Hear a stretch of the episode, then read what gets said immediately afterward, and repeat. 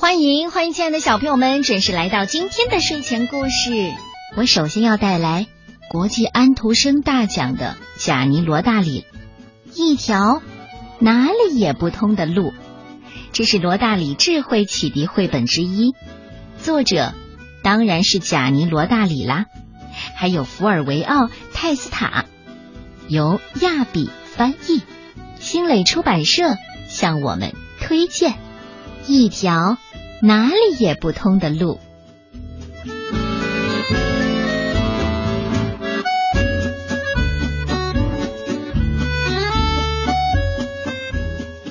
村子里的出口有三条岔路，第一条路通往海边，第二条路通往城市，第三条路哪里也不通。小马丁早就知道这三条路哪里也不通，他问过很多人，每个人的回答都是一样的。那条路啊，那条路哪里也不通，这走了等于白走。可是到底会走到哪里呢？哪里也到不了。既然这样，当初为什么要造它呢？没有人造它，它一直就在那儿。可是从来没有人试着走走看吗？我说，你怎么这么死脑筋？告诉你，那条路上没什么好看的。如果你们从来没有走过，怎么知道没什么好看的？小马丁不断的追问，结果被大家封了一个绰号，叫做“死脑筋”，但他并不在意。还是左思右想，那条路到底通向何方？小马丁渐渐的长大了，再也不必牵爷爷的手，就可以自己过马路了。有一天，他起了个大早，向村外走去。一走到村子的三岔口，他就毫不犹豫的踏上那条神秘的路。他一直不停的向前走。一路上杂草丛生，有很多的坑坑洞洞，因为很久没有下过雨了。路上连一个水塘也没有。路的两旁是树篱，再继续走下去就是一片森林了。进入森林，茂密的枝叶交相缠绕，为小马丁搭起了一条树荫下的长廊。丝丝阳光偶尔会透过树叶间的缝隙洒下来。走啊走啊，长廊一直向前延伸着，这条路仿佛没有尽头。小马丁的脚走得又酸又痛，他心想，已经走得差不多了，该回头了。这时候，他突然发现一条狗。有狗的地方，有狗的地方就有人家，起码可以找到一个人。小马丁自言自语。那条狗向他跑过来，不停的摇着尾巴，舔他的手，然后走在他前面带路，还不时的回头确定小马丁跟在后面。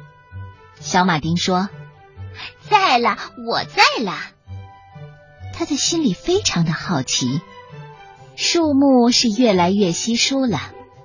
终于啊，小马丁又看到了天空，路的尽头耸立着一扇铁门，铁门里面可是一座城堡呢。城堡的门窗全都敞开着，所有的烟囱都冒着炊烟。阳台上站着一位美丽的夫人。他边向小马丁招手，边爽朗的对他说：“来吧，快进来吧，死脑筋的小马丁。”啊，你连我自己都没想到会到这里来，您竟然早就料到了。小马丁心花怒放。小马丁推开铁门，穿过庭院，走进城堡的大厅。女主人此时也下楼来迎接他，他向女主人鞠躬致敬，女主人美丽优雅，穿着打扮比童话里的仙女和公主还要讲究呢，而且性格开朗。他笑着问小马丁：“听说你不相信？相信什么？相信别人说的，这条路哪里也不通。他们的话太蠢了吧？我觉得这条路通的地方可多了。没错。”只要不怕阻拦，勇往直前，就一定能达到目的地。过来吧，我带你参观这座城堡。这座城堡和睡美人的城堡很像，里面有上百间大房间呢，还收藏了各种各样的金银珠宝和古玩字画。女主人一直对他说：“随便拿吧。”想拿什么就拿什么，待会儿呢，我借你一辆马车，通通载回去。小马丁婉言谢绝，却拗不过女主人的好意。他走的时候，马车上载满了金银珠宝和各种藏品。小狗充当马车夫，他训练有素，驾驶的有模有样的。遇到马匹打瞌睡或走偏了。还会对他们叫呢，你一定会说，那接下来呢？当死脑筋小马丁回到村子里的时候啊，村民们都很惊讶，他们都以为他失踪了呢。马车在广场前停下，小狗卸下所有的宝贝，摇了摇尾巴，向小马丁道别，然后他坐上马车离去，身后。扬起了一片漫天的灰尘。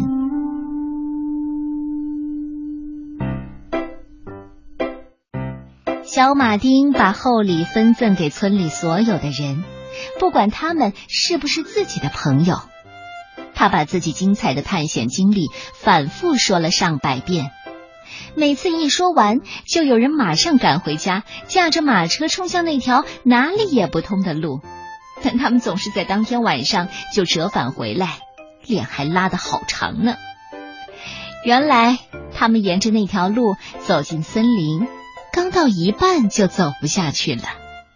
路被浓密的树林和丛生的荆棘挡住了，根本就找不到什么铁门城堡，更不要说美丽的女主人了。因为呀，有一些宝藏呢。它只为第一个开路的人而存在。这一次，那个人就是死脑筋小马丁。你喜欢这个故事吗？一条哪里也不通的路。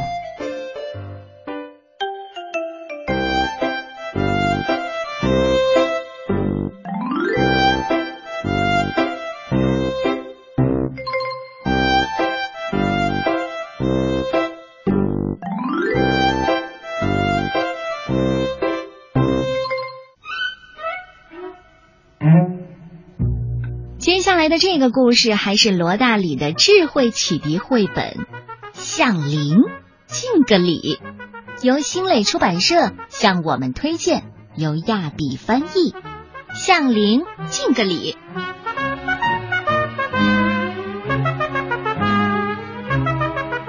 从前有一个灵，好可怜呐！他心地善良，身材圆圆的。人家却不看他一眼，因为啊，数来数去，他都是零蛋，别的数字不肯与他结伴，怕一结伴就被看扁。有一次呢，零开车遇到了一，一在干嘛？一在数数，因为他只会数到三，所以。正在生闷气，零看一很不快乐，就把车开到了一旁，让一搭个顺风车。想到一肯让自己搭，零又是骄傲又是光彩，踏上油门就猛踩。突然，啊，是谁停在人行道上？走近看，是三。三脱了帽子，身体都快要碰到地上了，正在向他们行大礼呢。七、八、九，三个数字也摆出相同的姿势，也在向他们行礼。哦天哪，这到底是怎么回事呢？原来啊，当一和零挨肩坐，有了意外的收获，他们变成好大一个十，身价一下子就涨了好多呢。从此啊，那个小小的零变得极其受尊敬，大家追着他跑，拼命向他讨好。大家请他站右边，但是他偏偏要站在左边，请他看电影、上饭店。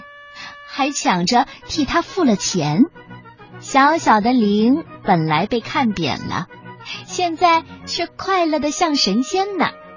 你说这是为什么？